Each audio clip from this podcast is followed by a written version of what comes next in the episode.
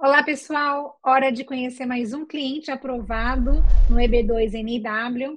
Eu estou aqui com o Felipe Tasqueto. Ele é da área de tecnologia. Ele foi defendido como desenvolvedor de software. Teve seu pleito aprovado em 13 meses, com uma RFE no meio do caminho, né, Felipe? Isso. Só para ter mais emoção, né? É. Uma emoção que a gente não espera, né? Mas é, mas tem que estar preparado. Bom, primeiramente eu quero te agradecer pela sua disponibilidade de vir aqui conversar com a gente para contar um pouquinho sobre essa sua jornada imigratória.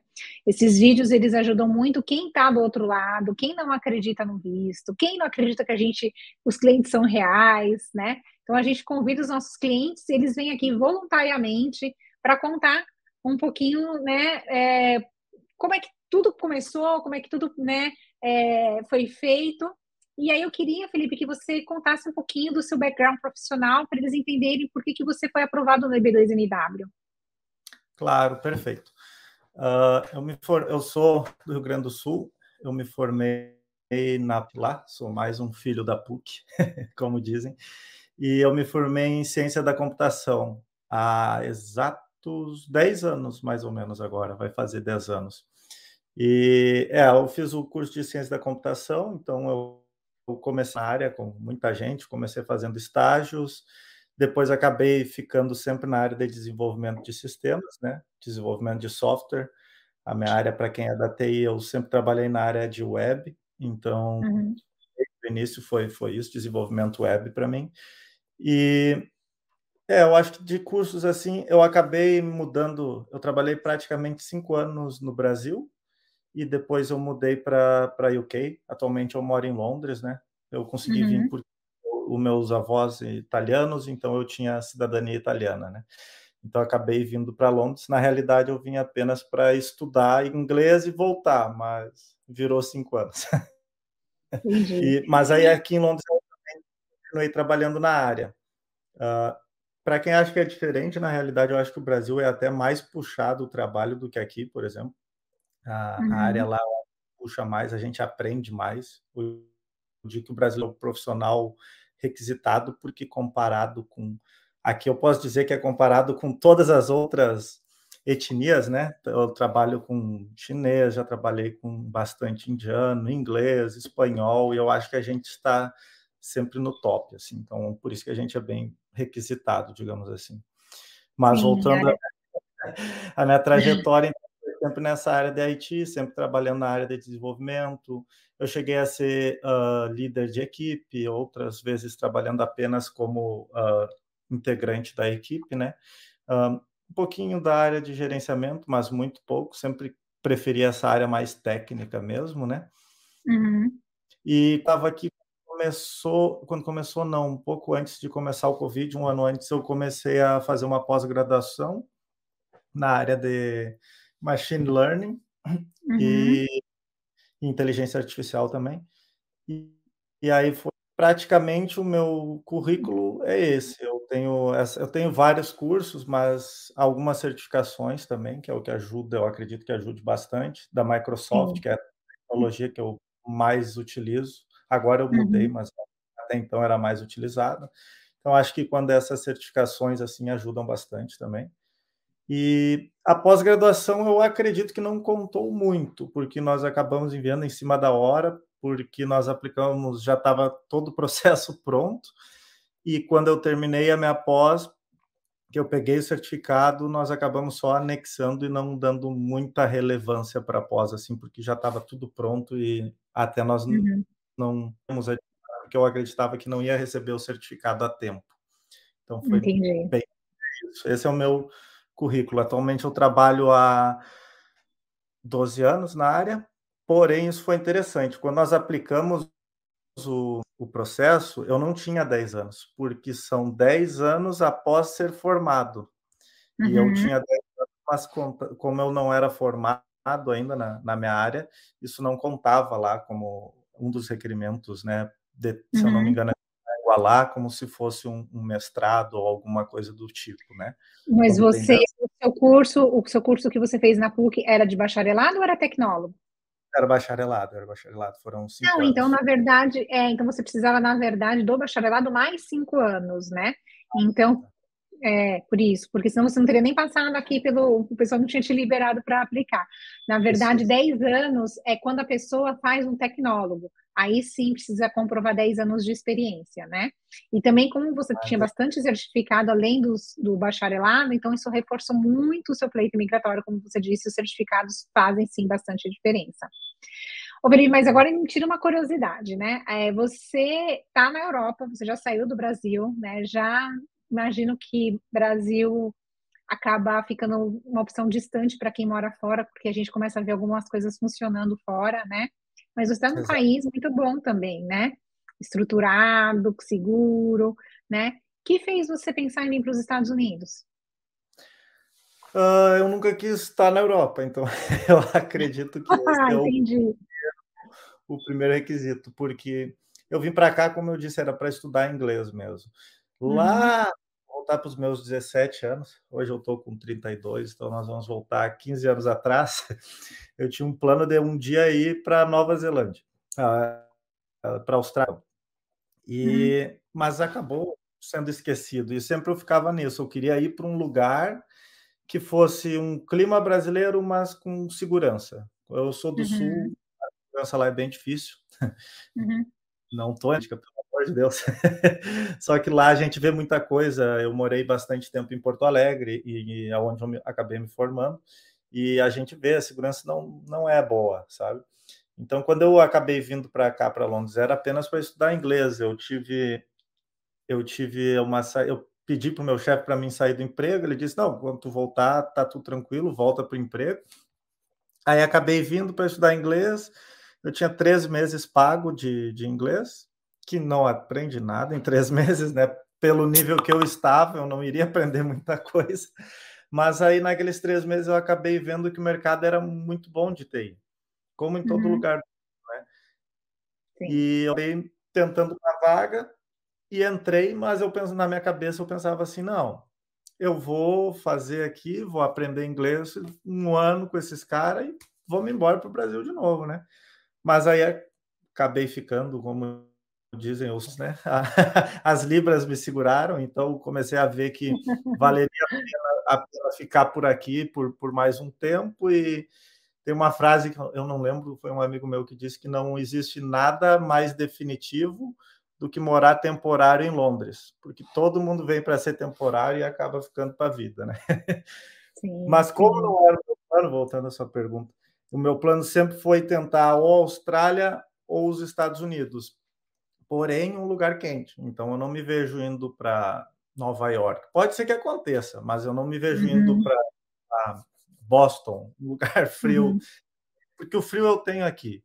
E hoje eu já Sim. estou atualizado, não no nível que eu gostaria, mas estou bem. Não vou dizer que estou uhum. mal, porque não estou então, eu pre pretendo essa parte de ir. Tem vários lugares nos Estados Unidos que, que eu gostaria, assim. Primeiro, visitar vários antes de, de eu quero ficar, na realidade.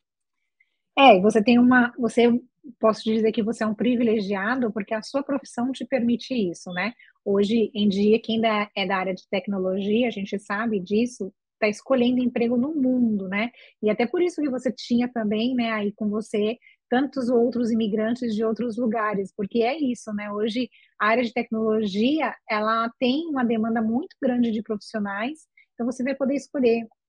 E vou te dizer que a gente tem muitos clientes aqui na Difoyu dessa área, cada um em um lugar, que receberam propostas excelentes, né? A gente tem um cliente que estava fazendo um processo seletivo para o Google, é, teve um outro cliente que ele foi aprovado e hoje ele trabalha no Texas numa da, acho que na maior empresa de games que existe no mundo. Então, assim, o pessoal da área de tecnologia aqui, que tá, tá se jogando, tá conseguindo assim, empregos bem bacanas em lugares, eles estão escolhendo, né? Isso que você disse, né? Então, é legal que, embora você esteja na Europa, que seja um país estabelecido, você consegue aí o seu, seu trabalho, desenvolver, você tá bem, como você disse, né? Mas aí é hora de correr também, né, para ficar a parte emocional boa, né? O conforto que muitas vezes a temperatura faz totalmente diferente. Eu te entendo, porque eu sou, eu sou pessoa do calor, eu não sou também a pessoa do frio. Ô, Felipe, claro. como é que você achou o EB2NW e a de? Um, assim, eu estava com muito medo, né? Assim como todo mundo, porque é um investimento considerável, mas graças a Deus também vocês proporcionam a possibilidade da gente parcelar em várias vezes. então, no início, eu olhei, eu falei com alguns advogados também, falei com vocês, uhum. e os advogados disseram: não, esquece, não tem como, você não vai conseguir. Se não tiver um mestrado e um PhD, é impossível. E eu disse: poxa, então vai ser difícil, eu pensei. Aí acabei conversando com vocês e eu fui, analisei também, né, como algumas histórias ali, vi que relativamente, entrei no LinkedIn lá e via mais ou menos pelos nomes das pessoas. Até se alguém quiser conversar comigo, pode me procurar lá. É Felipe Tasqueto, Felipe com dois P. Vai ser um prazer responder lá tudo que perguntarem. E aí eu disse assim: não, eu vou conversar, vamos ver o. Aí eu falei, eu acho que com a Fernanda. E aí ela mandou o meu currículo para análise, aí falaram, não, você pode entrar sim. Aí começou as conversas, né? E aí começou, aí eu decidi, não, vou aplicar. Eu não tenho que, se perder dinheiro, ninguém gosta, mas eu disse assim, olha, eu prefiro perder o dinheiro do que deixar de, de, de tentar um sonho, né? Então sim. aí eu decidi correr o risco, digamos assim, né? Legal. Mas com relação ao processo inteiro da D4U, foi sensacional, que eu fiquei praticamente 11 meses sem ouvir nada, assim, não de vocês, nós todos juntos, né? 11 uhum, meses sim. sem nada do, do, acho que é do, do Texas. Da USS, é isso, é, da, da, imigração. Uhum. Aí eu simplesmente mandei um e-mail uma vez ou outra, vocês entrarem em contato também para me falar, não, isso aí é normal e tal. Me ligaram até. Uhum não lembro se foi você ou outra pessoa, desculpa, eu sou ruim com o nome. Não, sem problema, tá tranquilo. Me deixaram super calmo e tranquilo, sabe? Eu digo, ah, tranquilo. Aí quando veio a RFE, aí, pô, aí não, não vai dar certo. Aí já começa a pensar outras coisas. Não, Os terrores, né? Começa a vir pesadelos. Exato. Mas a RFE foi interessante, porque não tinha nada de muita contestação que fosse tivesse errado, e era uhum. muito vago então, foi onde nós conversamos, assim, eu comprei a, a doutora Carla, se não me engano, umas três vezes. eu incomodei bastante para tentar responder, porque tinha o prazo extra do, do Covid. COVID. Isso, uhum. aí eu disse, vamos ver se conseguimos responder dentro dos 60 dias, para não usar o prazo extra, que eu já queria alguma coisa assim, meio ter uma ideia, né? Porque eu, no uhum. meus planos, ou eu vou para os Estados Unidos, ou eu vou para outro lugar na Europa, ou eu vou para o Brasil. No Londres uhum. eu não fico. Eu, isso eu já uhum. sabia. Então eu queria ter uma ideia, né? Aí nós conseguimos responder em 60 dias, e aí eu disse: bom, beleza, agora vai demorar três meses, no mínimo, né? Para Aí uma Demorou semana. quanto? Uma semana me ligaram, eu digo, eita, agora ferrou, né? Uma semana, não tem, o cara nem olhou a resposta, porque nós respondemos Sim. quase. Foi um novo processo, não, nada disso, mas bastante coisa para defender, é, porque era bastante. muito era nada específico. Aí, uma semana, tocou a corneta lá. Ah, aí, que gostoso. Um alívio, assim, para mim mesmo, sabe? Sim, eu entendo, com certeza. É, eu acho que o seu pleito foi, ele foi julgado super rápido, mesmo com 11 meses vindo uma RFE e uma semana depois que a gente respondeu ter vindo a resposta, foi um excelente prazo, né? E às vezes vem uma RFE muito assim, muito superficial, né? E é difícil até a gente entender exatamente qual é a resposta que o agente de imigração tem ali, né? É, sobre você ter falado que o, os outros advogados diziam que você precisava ser um PhD ou é, ter um mestrado, às vezes muitos advogados eles confundem o EB2 com o EB1, que é que tem uma exigência maior de notoriedade, de reconhecimento. Então, algumas pessoas pensam, ah, é, quando falam assim, ah, é, visto de habilidades especiais, então a gente percebe que tem muito advogado despreparado Mas para o EB2NW, a, a, regra é clara de que você precisa ter cinco anos com bacharelado, né? São duas estruturas, alguns itens de elegibilidade, mas eu posso dizer que o alicerce dele é você ter ali cinco anos de experiência pós-bacharelado, ou cinco anos, ou desculpa, dez anos pós um curso técnico. Se você tem um mestrado, você já se torna elegível, e aí a gente só tem que provar por que do, do NW, né, que é o de National Instant Waiver, que você tem o perdão por você ser de interesse nacional. Então, é isso, é um conjunto, né? Então, por isso que você era elegível e está aprovado aí, né? Você está aprovado no EB2NW. Sim, sim, sim. É, muita gente acha, não, tem um artigo publicado, ou uma apresentação, mas eu, por exemplo, nunca tive isso, né? Então, é porque era o EB1. Muita gente foi, eu acho que muita gente te avaliou, Felipe, pelo EB1. E pelo EB1 você talvez não, se, não, não era elegível, né? Mas como foi, ela é especialista em EB2, então a gente sabe exatamente quando o cliente ele é elegível. E é do nosso interesse que os clientes sejam aprovados. Porque as pessoas precisam entender isso. A gente não quer diminuir o nosso índice de aprovação. Então a gente vai passar ao cliente que ele, ele tem chances de ser aprovado mesmo, né? Mas bacana, eu quero te agradecer por você ter vindo aqui contar tudo. Eu sei que é uma jornada que dá um medinho aí, principalmente quando recebe uma RFE, né? Mas eu quero te agradecer aí por ter vindo aqui contar a sua história. Nada, é um prazer. Se, como eu disse, se alguém quiser entrar em contato para qualquer coisa, pode me procurar lá no LinkedIn. Geralmente o pessoal vai olhar lá. Sim, a gente tem vários clientes que se disponibilizam, eu te agradeço por isso porque as pessoas ficam mesmo em dúvida, achando que se é verdade ou não. Agora, só para a gente encerrar, me conta quais são os planos, para já está já tá olhando alguns estados, para onde você está pensando em vir? Então, estou esperando sair a data do, do consulado, né, aqui ainda, que ainda não uhum. saiu. Deve Sim. sair, ó, até esse mês já deva sair, porque já aprovaram os documentos no NVC. Foi bem rápido também, foi coisa de uma semana. Nossa, e... você está você tá com. Os seus prazos são muito bons, eu posso te dizer. É, pô, aprovaram em uma semana, então em uma semana já vão conseguir o consulado, mas já passou uma semana, não deu ainda. Então eu já estou atrasado. Ah. Mas a ideia principal é essa parte de Orlando, eu acho. Acho que nós vamos para Orlando. Eu sei que Miami, a área de TI está crescendo muito, então. Sim, sim, tem vindo bastante empresas para cá. Exato, eu pretendo ficar pela Flórida. Tampa é uma outra alternativa também.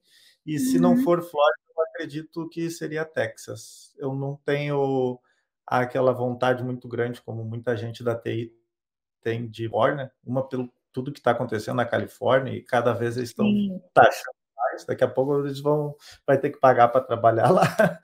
Sim, está bem alto. Lá tem um imposto estadual, né? Então acabar morar na Califórnia é uma opção bem cara.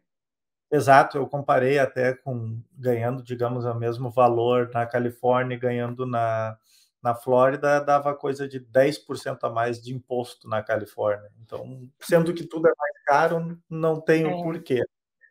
É, e aí é estou analisando a parte se vai ser Flórida, se vai ser Texas, mas eu quero, quando eu for, eu quero ir para ficar um mês em umas três ou quatro cidades, pegar uhum. um Airbnb lá e aí decidir aonde eu vou. Porque como a área remota está crescendo muito, né? Então uhum. acredito que eu consigo trabalhar remotamente por um Legal. tempo. Legal. Legal. Bom, Felipe, então mais uma vez, muito obrigada, muito obrigada por ter vindo aqui disponibilizar seu tempo, contar sua história, mostrar seu background, provar para todo mundo que você é um cliente de verdade do You. Se você existe. passar aqui, é, você existe, se você passar aqui pela Flórida, por Boca Raton, por favor, vem aqui para a gente dar um abraço em você. Então, provavelmente ah. o seu green card vai chegar aqui. Vai chegar é, exato. Também está nos planos. Até Legal. quando eu eu conheci bastante gente de Boca Raton, então é uma parte que eu vou passar uma semana, duas no mínimo. Legal, legal. Bom, pessoal que está em casa, essa é mais uma história de um cliente aprovado na área de tecnologia. Como vocês sabem, a área de tecnologia é uma das áreas que tem uma alta demanda no mundo e aqui nos Estados Unidos não é diferente. O Felipe está aprovado no EB2NW, né? Agora ele faz a etapa do Green Card, que é uma etapa super simples, né? Então, praticamente o Green Card dele está no forno. O que faz o Felipe ser aprovado no Green Card nesse momento? Ele já foi aprovado no EB2NW, agora ele vai apresentar os exames médicos, né? Então, se tiver tudo bem com a saúde dele, se eles não verem nenhum problema ali, ele vai passar na entrevista, como ele está fora dos Estados Unidos, ele vai fazer uma entrevista na Inglaterra mesmo, né, na embaixada dos Estados Unidos na Inglaterra. Eles aprovando, ele vai receber um envelope que ele não vai abrir até chegar aqui nos Estados Unidos. Quem vai abrir esse envelope vai ser o agente de imigração no aeroporto. Ele vai vir no passaporte dele com um visto de imigrante, porque ele é, ele tem um visto de imigrante. Já já é considerado, a hora que ele entra aqui, já vai ser considerado um residente, e aí, depois de uns 40 dias que ele entrar aqui na, na imigração, ele vai colocar o, o endereço da DFO, que é a DFO que vai receber o green card dele, por conta dele não ter um endereço fixo aqui nos Estados Unidos, e por volta de 30 dias, 45 dias, esse green card vem para cá, aí a gente combina como entregar para ele, se vai ser pessoalmente, se ele vem buscar, se ele vai receber isso é, também aonde ele já estiver.